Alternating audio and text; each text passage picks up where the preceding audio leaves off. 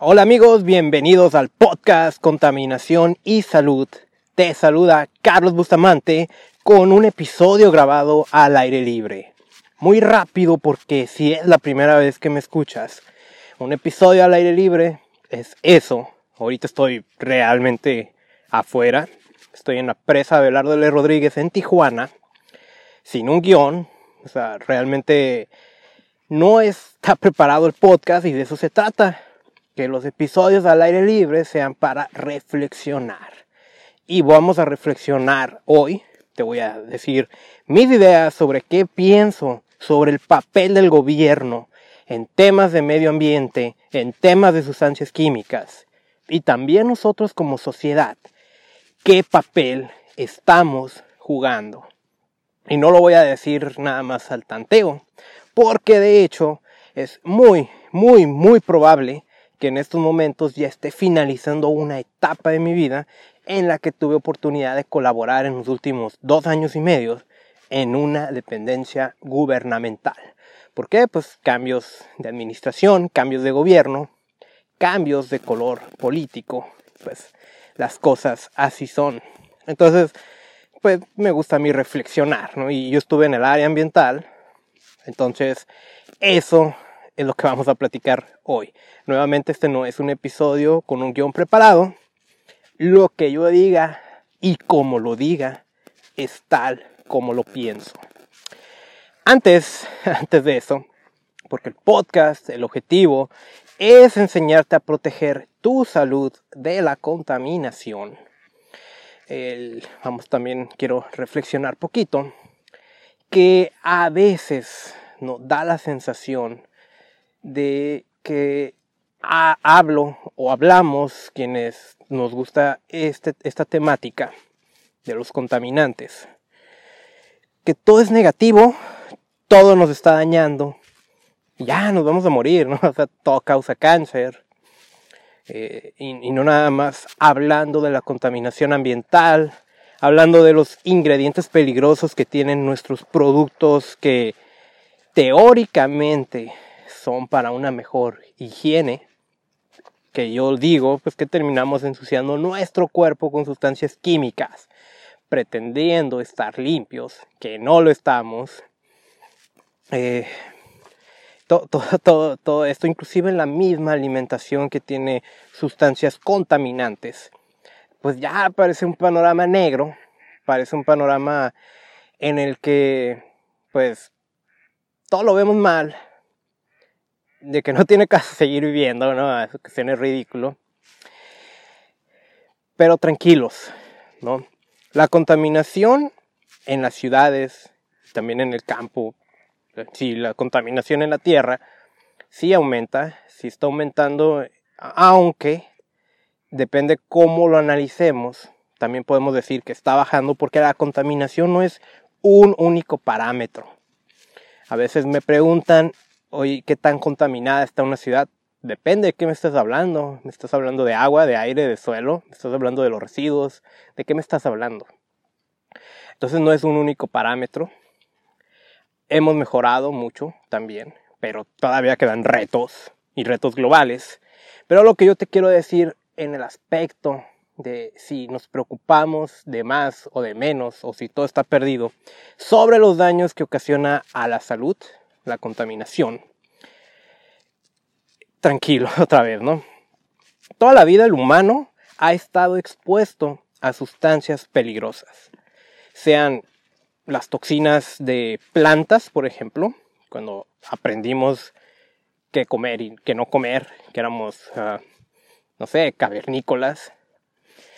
Y, y conforme el humano fue evolucionando, pues se siguió encontrando sustancias, o sea, el plomo, el mercurio, el arsénico, son contaminantes con los que siempre hemos convivido. Ahora, si siempre hemos convivido con ellos, ¿por qué tenemos que preocuparnos ahorita? Pues porque ahorita con producción, con economía, con los productos que diariamente utilizamos, estamos más expuestos a estos, en una cantidad muchísimo mayor. Y ni que hablar también de otras cosas que nuestro cuerpo todavía no reconoce, como los microplásticos, eh, algunos ah, pesticidas, eh, otras sustancias químicas sintéticas. Entonces, ¿qué, ¿qué tenemos que hacer? Lo que tenemos que hacer es formar defensas en nuestro organismo para que pueda lidiar con eso. Digo, obviamente antes lo que tenemos que hacer es evitarlo, es reducirlo, es vivir en un planeta verde, sano. Pero nuevamente en lo que solucionamos ese problema que va a tardar años, que nuestro cuerpo forme su propia defensa y tenemos que apoyarlo. Por eso hay un episodio de este podcast, que ese no fue al aire libre, ese sí fue en un lugar cerrado y preparado bien. Eh, se llama eh, ¿sabes qué se fue el nombre? Es detox y la importancia del brócoli, me parece. Hablamos de detox, que significa realmente detox, que no es ningún mito. Y cómo el brócoli ayuda por sus sustancias naturales a que el hígado tenga un mejor proceso de desintoxicación y suelte ciertos contaminantes que está absorbiendo. Y así como el brócoli, hay más. Más de los que ya te he hablado, y de los que te voy a seguir hablando en este podcast y contaminacionysalud.com, también en Facebook, contaminación y salud. Así que tranquilos, sí hay que preocuparnos, no hay que sobre preocuparnos y estar eh, pues como si nos fueran a matar en cada esquina, porque eso también deteriora nuestra salud. Pero sí hay que aprender a protegernos y esa es mi misión. Ahora sí, vamos a pasar con el tema por el cual decidí venir hoy a hacer senderismo y, pues me traje el teléfono, me traje el micrófono para grabar. Vamos a ver de cuántos minutos sale. ¿Ok? Miren, están pasando cosas, están pasando movimientos a nivel mundial. Sí, ah, ah, le estamos exigiendo a los líderes de los gobiernos, de las potencias y también de quienes no son potencias, que hagan algo por el planeta. El tema del cambio climático, el calentamiento global, pues, es terrible. Eh, cada vez estamos viendo más las consecuencias. Todos los días aparece una nota ambiental. Eh, se dan datos, los cuales muchas veces también son mal interpretados por nosotros, la sociedad común, diciendo cosas como que para el 2030 nos vamos a extinguir. Eso no dicen los reportes. Básicamente, términos coloquiales, dice que para el 2030 si no le bajamos a cierta cantidad ya todo está perdido. Pero no nos vamos a extinguir todavía.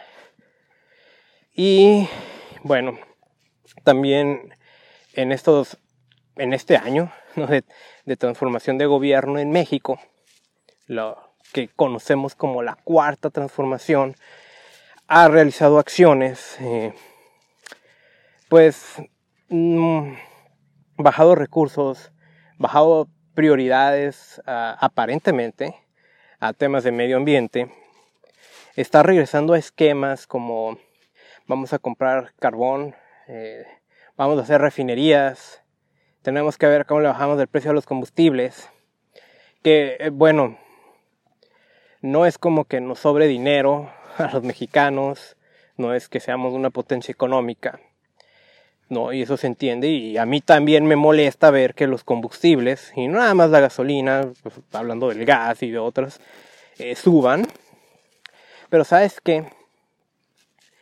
eso contamina mucho.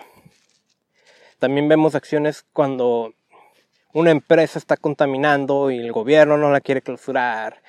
Eh, muchas, muchas cosas, ¿no?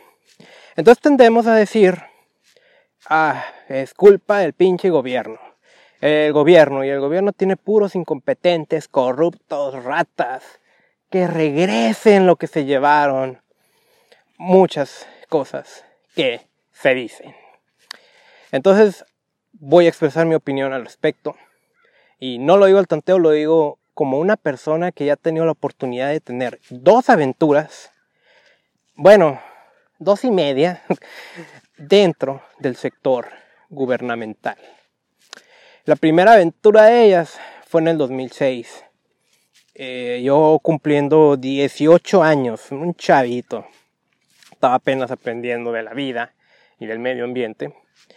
Tengo la oportunidad de apoyar a la Dirección de Protección al Ambiente de Tijuana en temas de educación ambiental con un proyecto que se llamó La Patrulla Ecológica. Tengo la oportunidad también de apoyar al Departamento de Auditoría y Gestión Ambiental. Ese departamento es el de los inspectores. Son los que andan en la calle vigilando que los reglamentos y las leyes ambientales, sobre todo lo que le toca al municipio, se cumplan. Ahí andaba, me tocó participar en clausuras. Sí, pues son, es emocionante, es peligroso, porque pues a veces la gente se pone agresiva y los inspectores no son policías. Entonces es, es interesante. Eso fue en el 2006 ya me había ganado yo mi plaza para trabajar en gobierno, tuve que tomar la decisión de o me quedo a trabajar o continúo mis estudios y continué mis estudios. En el 2008 yo necesitaba hacer eh, prácticas profesionales. Regreso a la Dirección de Protección al Ambiente, ese es el y medio. ¿eh? Regreso a la Dirección de Protección al Ambiente, ya era otra gente, ya era otra administración. Y por ejemplo, en la primera etapa la verdad es que sí aprendí mucho y cambió mucho mi perspectiva de siempre echarle la culpa al gobierno. ¿Sabes?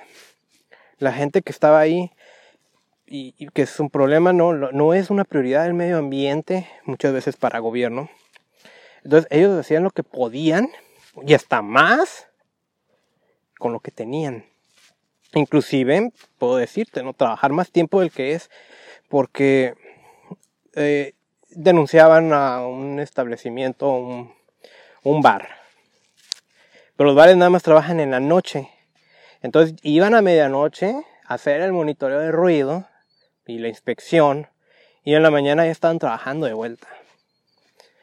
Sí, entonces. Y, me tocó ver eh, que les ofrecieran sobornos que no aceptaron. La, verdad, mis respetos para esa administración. Cuando yo regreso en el 2008, que tío era otra gente, y ese es uno de los problemas ahí que entra en gobierno, que es la, uno es la continuidad del personal, la continuidad de los proyectos, pero también es el tipo de persona que eliges. Y si bien la gente que estaba ahí creo que era una buena, eran buenas personas, pero cuando metes a inspectores ambientales, o sea, un inspector ambiental debe de saber identificar la contaminación y los problemas de medio ambiente y si una especie está protegida o no, entre otras muchas cosas. Y metes a puras personas que son licenciados en derecho y metes a un director que, que ocupa esa posición únicamente porque apoyó una campaña política y no porque de verdad tenga capacidad o no, o ame el medio ambiente o no, que esta persona, pues lo que decían es que sí le gustaba el medio ambiente, pero pues no era un ambientalista, a pesar de que venía del Partido Verde Ecologista. Realmente no es un ambiente, hay muchos que se dicen ambientalistas, no lo son. Entonces metes así y metes personas que no es. Pues no saben del tema. Y no digo que no lo puedan aprender. Pero esas posiciones no son para aprender. Esas posiciones son elementales que la gente que llegue ahí sepa a qué está. Y no, no vas a llegar sabiendo todo. Y obviamente hay un proceso de adaptación, de aprendizaje.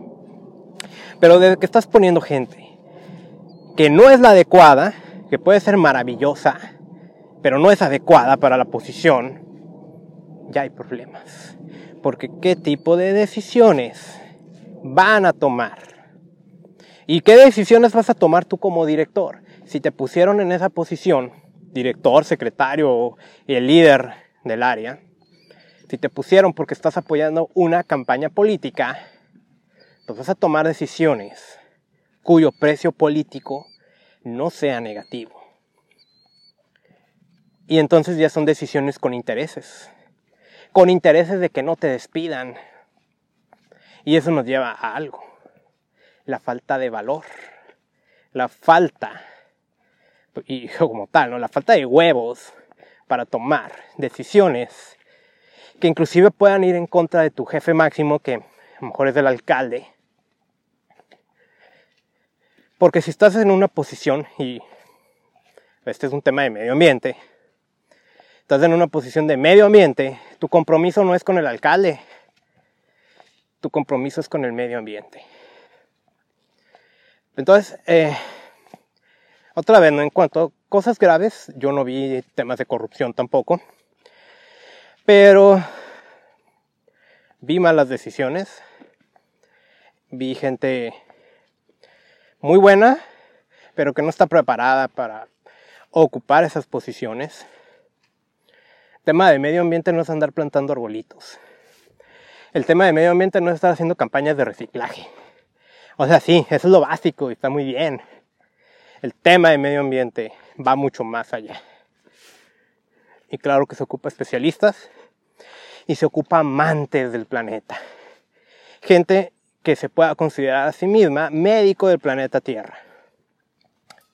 Entonces ya vemos uh, dos comparativos, ¿sale? Cuando yo acabo mis prácticas, yo había metido un proyecto ahí. Me dijeron, sí, sí, sí, yo pedí recursos, pero nunca llegó. Salí de la universidad la primera vez. Yo pues, ya no necesitaba hacer algo. Me fui de ahí, decepcionado. Y fíjate, ahí es donde entra otra cosa, ¿no? Y ni modo, o sea, las cosas son como son. Y no son un secreto porque yo no soy el único que lo vivió había otra persona ahí que ella se suponía que sí sabía. Y de hecho sí sabía, o sea, mucha experiencia, pero fue una persona que terminó eh, en conflicto prácticamente con otros. Y eso también pone otro punto. Y sabes que yo creo que al final hago un resumen así de los puntitos que vaya pensando. Que espero que se te esté siendo interesante esto, ¿no? Yo ya lo viví desde dentro. El, Tampoco se trata de que seas el mero, mero super experto del tema ambiental, que a lo mejor no lo ocupa ser. Sí ocupa saber, pero no ocupa ser el mero, mero. Ocupa ser una persona balanceada, que tenga la capacidad de socializar, de tomar decisiones, entre otras cosas. Ser un líder. Y hay mucha gente que sabe, inclusive expresarte, hablar en público, comunicarte de manera escrita, de manera oral, y ahora también a través de redes sociales. Y hay mucha gente que no sabe hacer eso. Y es, o sea, es terrible. Puedes ser la persona más conocedora del mundo, pero ese conocimiento no trasciende, o inclusive en el peor de los casos, tienes el egoísmo tal que no, te, que no quieres compartirlo porque el conocimiento te costó trabajo, tiempo y dinero, pues que le cuesta a los demás, ¿no? Y bajo ese egoísmo, ese conocimiento se queda guardado en tu cabezota y no sale. Y pues es exactamente lo mismo a que no tuvieras conocimiento. Terrible. Ahora, esa fue una segunda experiencia. Ahorita vamos a ir hablando poquito a poco más, ¿no? Lo que se vive dentro, ¿no? Acabo de tener una tercera experiencia, como te digo, casi estoy seguro que ya se acabó casi estoy seguro. Y no pasa nada, no es normal. En el 2017, eh, pues yo venía de, consultor ambiental, que todavía lo soy, todavía, digo, soy, soy un especialista en el tema de los estudios de impacto ambiental, eh, también en los estudios de riesgo ambiental y, y asesoría en general, pero sobre todo impacto ambiental es el área que más me he especializado. El impacto ambiental es cuando una actividad va a empezar y la, autoridad lo tiene que autorizar. ¿Y qué es lo que se hace? Se hace un estudio en lo que tú analizas qué actividades vas a realizar, lo cruzas con qué aspectos ambientales y sociales eh, va a haber impacto negativo y positivo, haces una evaluación y dictas medidas para prevenirlo o mitigarlo. Eso es a lo que más me he dedicado. Y es lo que venía haciendo. Eh, en el 2017 se me hace una invitación en el Instituto Metropolitano de Planeación de Tijuana. Y eh, para estar en el área de planeación ambiental. Eh, ese es Implan y hay Implanes pues, prácticamente en todo el país. Son los que se encargan de planear la ciudad. Normalmente, por alguna razón, están llenos de arquitectos. Pero pues quien hace una ciudad, sí son arquitectos y otros. Y pues yo llego, el único ingeniero en tecnología ambiental del Implan, de la historia, aquí en Tijuana. Eh, se me invita a participar. Honestamente, no quería. De hecho, me hice del rogar. No quería porque, sabes, yo seguía teniendo uno, no, no un esquema muy positivo de lo que es gobierno. Y el otro, pues yo quería otros proyectos. Y yo tengo sueños y otras cosas que quiero hacer. No todas son ambientales. Eh, y pues no veía yo que se alineara mucho el estar en Implan con, con eso. Al final acepté, dije, bueno, es una oportunidad para hacer contactos nuevos, es una oportunidad para, desde gobierno, dejar algo para la ciudad. Y vuelvo a tener otra aventura más de dos años y medio. Nuevamente, al momento en que estoy grabando esto, no tengo la menor idea, porque el, en dos días es el cambio de gobierno aquí en Tijuana. No tengo la menor idea de qué va a pasar. Pero eh, calculo un 99% de probabilidad de que ya, me mandaron a la goma. Y digo, tengo otras cosas que hacer, ¿no? O sea, no. Mm, me gusta la idea del desapego, de que agua que se estanca pues se pudre. Entonces hay que seguir y voy a seguir en el tema de medio ambiente, sobre todo este proyecto de contaminación y salud, de enseñarle a la gente a proteger su salud de la contaminación. Y eh, me invitan tengo la oportunidad de participar en proyectos, tengo la oportunidad de participar eh, sobre todo en lo que es actualizaciones, el, programa de desarrollo urbano del Centro de Población de Tijuana, el programa municipal de desarrollo urbano de Tijuana, eh, un poquito en lo que fue el programa de ordenamiento ecológico local, que está en proceso de publicarse aquí en Tijuana por primera vez en la historia de esta ciudad, que es increíble. Tengo la oportunidad de participar en el programa de movilidad urbana PIMUS, que empieza a hacer unos supercálculos de cuánta contaminación se emite en tema de movernos en esta ciudad. Y participé en algunos comités, en algunos foros. Entonces, eh, ¿sabes? Lo que sí ocurrió fue que me terminó esto metiendo nueva, pues está un poquito alejado, metiendo nuevamente de lleno al medio ambiente. Y fue una aventura interesante. Tengo que decir que quien dirigió este plan, 2018-2019, increíble persona. No estoy necesariamente de acuerdo con todos sus métodos, pero siempre fueron honestos, fueron muy movidos. Fue interesante, y una persona que sí se preocupó, tal vez sin ser especialista, pero se preocupó por el medio ambiente, entonces tomaba en cuenta las cosas que pasaban. Pero ahora, dentro de estas tres experiencias en el sector gobierno, eh, hay cosas que siempre, siempre pasan y siguen pasando. ¿Sí? Una, la apatía por el tema ambiental. ¿Ok? Digo, acabo de decir que sí me apoyaron y pues hablé bien de dos administraciones y no muy bien de una. Eh, ¿qué, ¿qué, pasa ¿no? con él? Que al final de cuentas vienen decisiones de más arriba. ¿Sí? Y es preocupante, ¿eh? Es preocupante porque si estamos hablando de un movimiento super mega global, con el cambio climático, por ejemplo. Y estamos viendo deshielos, estamos viendo que cada vez hay más contaminación en el agua. Estamos, ¿para qué te digo? O sea, hay tantas cosas, ¿no? La extinción masiva de especies y otras cosas. Y sin embargo, las prioridades, la verdad. Las prioridades por las decisiones que vienen de arriba, que son las que van a repercutir son decisiones con interés político. Y entonces no se vuelve un tema de que de verdad quiero algo por la ciudad, sino de que le quiero ganar al azul, al rojo, al amarillo, hablando de partidos políticos. Y estamos mal, ¿no? estamos mal porque entonces te da miedo, porque otra vez no tienes los suficientes huevos de tomar las decisiones necesarias, como sacar gente en zona de riesgo porque se tienen que salir si no se van a morir. Y más cuando te invaden un ducto con gas natural y no te atreves a sacarlos. Y te escudas en que la ley no te lo permite. Supuestamente.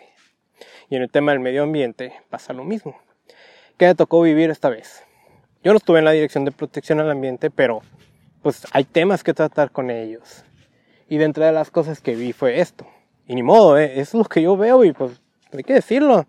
Quien dirigió, la gente que estuvo ahí creo que era buena persona. Pero quien dirigió esa dirección de protección al ambiente, pésimo. Seguramente es el peor director que ha tenido Tijuana en materia de medio ambiente. Y eso nos vuelve a llevar al problema, quién están metiendo. Y él, en cuanto a perfil, aparentemente sí era el adecuado. Eso es otro es un problema. Entonces, eh, pues nos, seguimos quedando atorados. Se toman decisiones que no debes de tomar, desperdicias recursos. Piensas que por plantar arbolitos ya se mejoró el medio ambiente.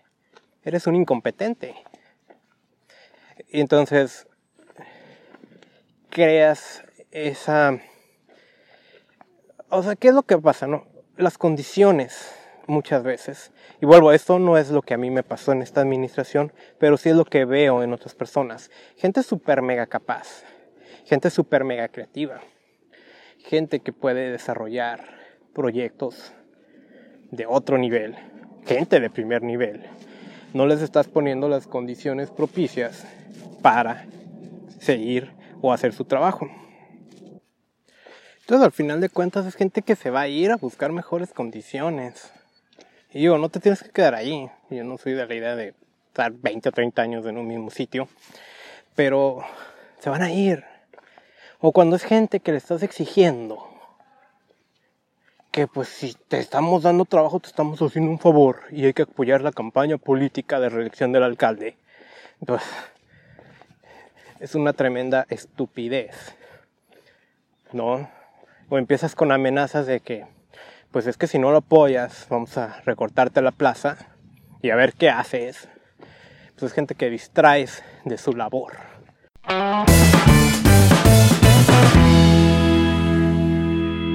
Antes de que continuemos con el podcast, te pido solo un momento para decirte algo muy importante.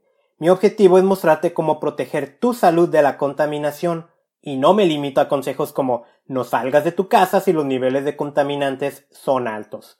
Uno de los tips que doy es el consumo de nutrientes que se han probado científicamente que reducen o inclusive neutralizan el daño de aquellas sustancias peligrosas que están en nuestro entorno.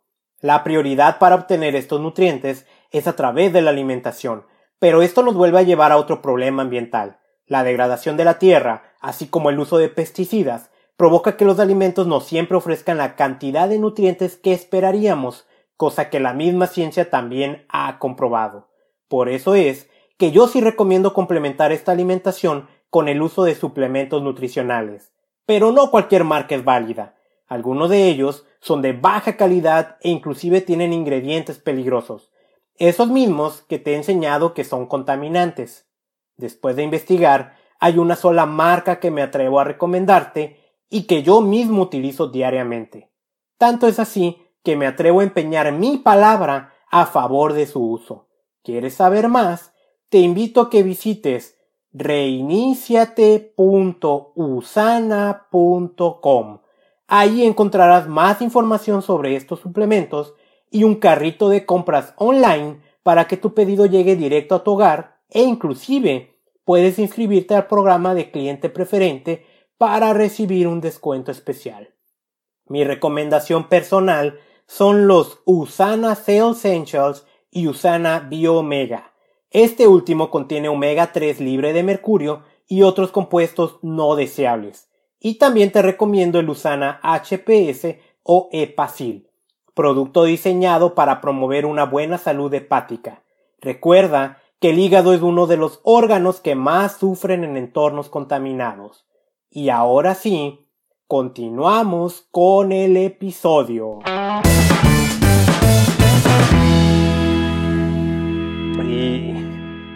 No, o sea, y eso es algo que yo he visto constantemente. Y eso es algo que todo el mundo sabe que pasa. No. El, digo, yo esta vez que yo entré, yo hice el compromiso conmigo mismo que no iba a vender mi alma al diablo. Y no, no hubo necesidad de hacerlo. Este, nuevamente, o sea, con, con quienes yo trabajé, hasta donde yo vi, gente honesta, gente capaz. No hay problema. Pero, pues, siguen pasando cosas. Este, en otras áreas. Entonces, gente incapaz, pero también hay gente muy capaz. Por ejemplo, a nivel estatal, lo que es la Secretaría de Protección al Ambiente aquí en Baja California, nuevamente veo gente muy capaz ahí, comprometida con el medio ambiente. De hecho, un funcionario público estatal acaba de meter una demanda contra quien, quien ya está saliendo de alcalde aquí en Tijuana en temas de medio ambiente, que se brincaron unos permisos ahí, unas cosas medio extrañas, ¿no? Es la primera vez que veo un funcionario público con el valor suficiente de hacer eso. Y qué maravilloso. Entonces, vemos al gobierno que hay gente maravillosa, hay veces que se logran cosas impresionantes, pero sigue habiendo muchas veces las mismas estupideces que no permiten que las cosas realmente avancen o que realmente se tomen las cosas, las decisiones, las acciones que la ciudad se necesita. Y tomas acciones que grupos políticos infiltrados en la sociedad necesitan, quieren. Y así no se puede. Ahora, eso que también estamos condenados, ¿no? Y, es donde entra el papel de la sociedad. Yo no creo que el gobierno o sea, yo creo en este país que estuviéramos en el año 2000, en el año 90, en los años 80, antes. Híjole, pues ¿cómo lo hacemos? Pero estamos en el 2019. Y esto es algo mundial. Los gobiernos ya no son tan poderosos como eran antes. Y no estoy hablando de anarquía, no estoy hablando de cosas extrañas, de cosas raras, ¿no? Estoy hablando que la gente cada vez tiene más poder. Y a los hechos me remito. Hay una globalización, una democratización total de medios de comunicación. Hoy, si tú haces algo, todo el mundo lo va a saber. Hoy es una época buena de prosperidad y de cambios. Eh, con excepciones. Si da la casualidad que me estás escuchando de Venezuela, no te va a gustar lo que estoy diciendo. Pero a nivel mundial eso es lo que está pasando. Mira, puede ser que ahorita me escuches agitado. Venía subiendo una, una zona muy empinada. Ahorita voy a volver a agarrar aire. Entonces, el gobierno cada vez tiene menos poder. Ahorita tú te le puedes parar enfrente a un funcionario público y decirle todas sus verdades y obligarlo a hacer lo que tiene que hacer. Pero tranquilo, no se trata de golpearlo, no se trata de ser grosero, pero sí lo puedes confrontar. Todavía hay hoy quien se empeña en decir, es que a mí me tienen que hablar como la autoridad que soy. A ver, espérate tantito. Espérate tantito, no, no eres un rey no eres un príncipe, no, no eres nada de eso. Eres un funcionario público que se te paga con recursos públicos, cuya función es administrar los recursos públicos de una ciudad, en beneficio de la ciudad, en beneficio de los ciudadanos. Deja de creerte la gran cosa, que no lo eres, y ya no son esos tiempos. Pero hay gente que desde la ciudadanía los ve así, los ve como todos, todopoderoso, no, inclusive las decisiones ridículas que tomas ya no, es ya no está tan fácil. Todavía hoy hay quien quiere censurar, quitando los espacios de participación pública. Pero ya esa época ya pasó. Ahorita estamos en la época de la gente, donde la gente tiene el poder. Por eso es que yo he impulsado, que no es mío el proyecto, o sea, es el tweet, Redspira, la red ciudadana de monitoreo de contaminantes, que yo la quiero en Tijuana, y la ha impulsado, y ese es el poder del ciudadano, de medir los contaminantes sin que pasen cosas extrañas como apagar las estaciones cuando hay mucha contaminación, o tal vez falsear datos o cosas así, o lo más elemental, no querer compartir la información. O si quieres la información, dame un oficio eh, justificando por qué te la debo de dar, qué uso le vas a dar, quién eres, para qué la quieres. ¿Qué necesidad? O sea, pon ahí un link de descarga a un drive y ya. Y eso es lo que los ciudadanos hoy podemos hacer. Yo sí estoy completamente de acuerdo, y eso es una de las cosas que aprendí en esta administración, que, que pude conocer a Marco Martínez, o Dali, búscalo, de la reforma urbana, que él habla, ¿no? O sea, son, son los emprendedores y no los gobiernos los que van a cambiar el mundo. Y yo estoy 90% de acuerdo.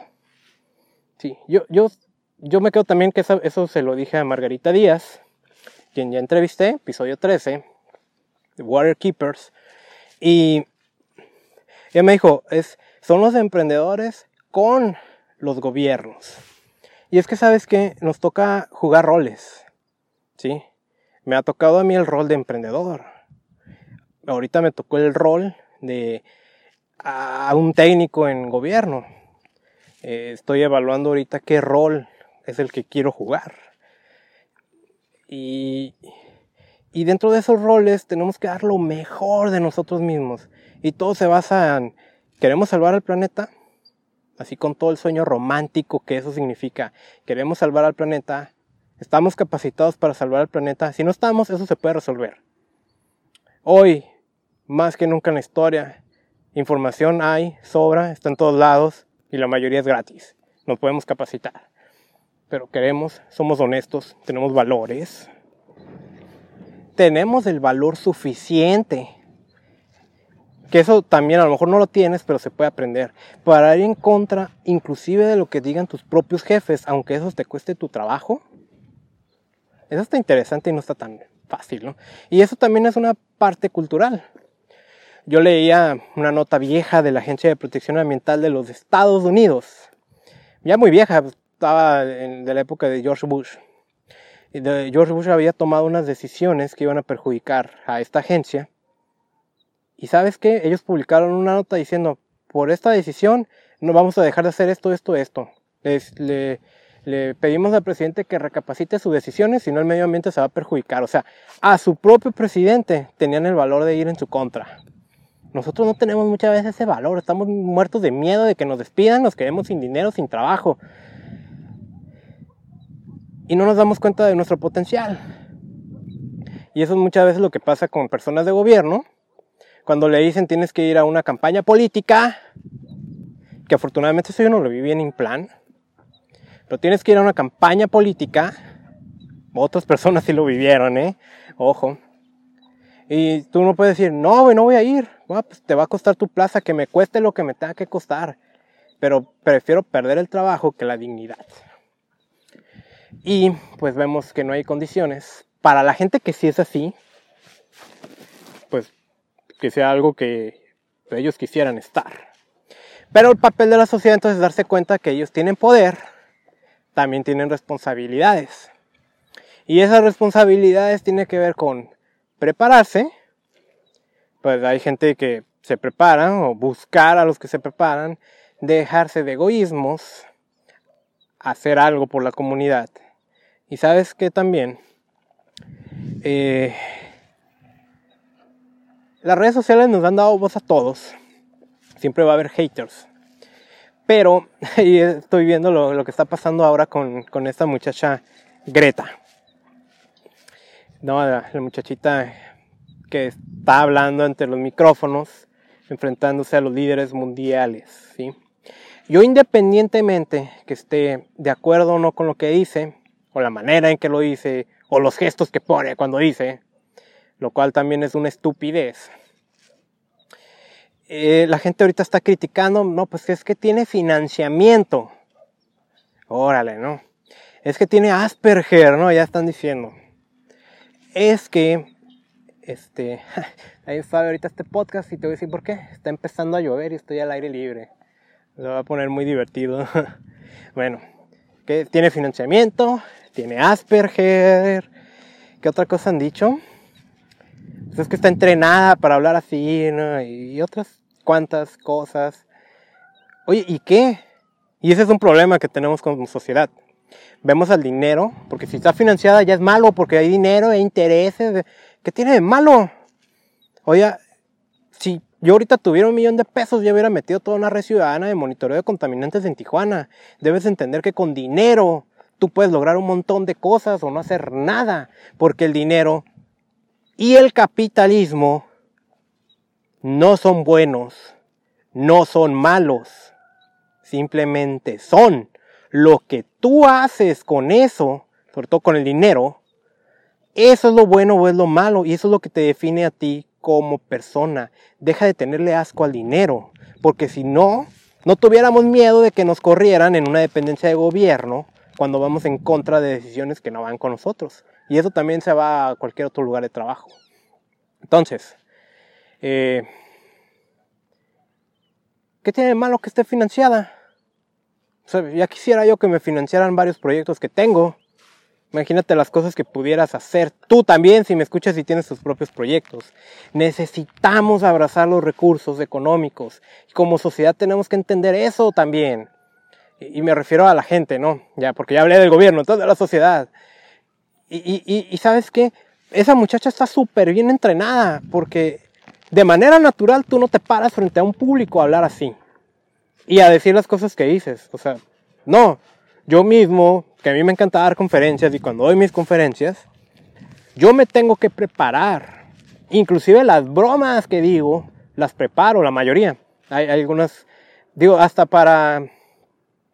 ¿Cómo, cómo, cómo va la palabra? Bueno, cuando haces algo que no estaba planeado, hasta eso está planeado. ¿Cómo hacer cosas sin planear? O sea, ella está... Y sabes que qué bien, porque eso es profesionalización. Deja de criticar. Deja de criticar a quien está buscando salvar al planeta. ¿Ok? Entonces, creo yo, ya al final, ya para ir terminando con este episodio, el gobierno no es el culpable de todo. Mucha gente que está dentro del gobierno hace lo que puede con lo que tiene, pero si tenemos a esferas mayores, decisiones que no van, y lo que vemos son ciudades contaminadas, ciudades llenas de basura, de tráfico, de violencia, que esos no son problemas, esos son síntomas de un problema mayor que es una ciudad enferma. ¿sí? Vemos que todavía pasan cosas asquerosas a nivel gobierno, pero también vemos gente maravillosa en gobierno que sí está haciendo en su trinchera lo que puede y esa gente hay que aplaudirla y a esa gente hay que ponerle los medios para su continuación y la continuación de sus proyectos. Vemos líderes de gobierno llenos de ego que van a tomar decisiones únicamente para llevar la contraria al que estuvo antes que él, por muy bueno que sea el proyecto. Eso también es una estupidez. Y no avanzamos. ¿no? También yo yo le decía a unos amigos, ¿no? Cada vez que hay un cambio de administración, la gente que está antes baja el nivel de pendejos. Porque los nuevos ven los papel, el papel, los documentos, los reportes del anterior y dicen, ah, mira qué pendejos lo que hicieron. Y eso pasa continuamente, hay que dejarnos también de esas tonterías. Eh, como sociedad tenemos que profesionalizarnos también, tenemos que entender que el gobierno no es el todopoderoso, deja de criticar a quien sí está haciendo algo por el planeta, prepárate, deja de tenerle miedo al dinero, a los recursos, haz algo por salvar al planeta. Y trabajemos juntos. Gobierno, gobierno honesto, sano, que de verdad quiera hacer algo por la ciudad. Sociedad que también quiera hacer algo por el planeta. Empresas, empresarios, todos juntos. Salvemos ya el planeta. Ya, tenemos, ya estamos muy metidos en muchas problemáticas. Y el planeta no va a desaparecer. Los humanos y los animales y las plantas vamos a sufrir algunas consecuencias. Yo creo que aquí le voy a dejar. Espero que te haya gustado mi reflexión. Una reflexión honesta, sin guion, al aire libre. Y ahorita en plena lluvia, esto está muy divertido. Eh, soy Carlos Bustamante, grabando desde Tijuana, desde la presa Velarde Rodríguez, para el podcast Contaminación y Salud. El podcast que te enseña a proteger tu salud de los contaminantes y de los químicos que están en cosméticos, en productos y en la comida. son ya 24 episodios y escribo artículos de mi blog y hago publicaciones en Facebook ya le voy a meter más turbo porque hay mucho que enseñarte. ¿Sí? Y, espero que te haya gustado el episodio anterior donde hablé de los bebés, de cómo todavía no hemos nacido y estamos contaminados. Entonces, sígueme. Te pido que me ayudes a compartir este audio con quien le pueda interesar y que me sigas. Suscríbete a este podcast, es gratis Estoy en las principales plataformas, incluyendo Apple Podcast y Spotify. Dale un like en Facebook, arroba contaminación y salud. Muy pronto voy a seguir contigo. Disfruta tu fin de semana. Disfruta toda la semana completa. Salvemos al planeta.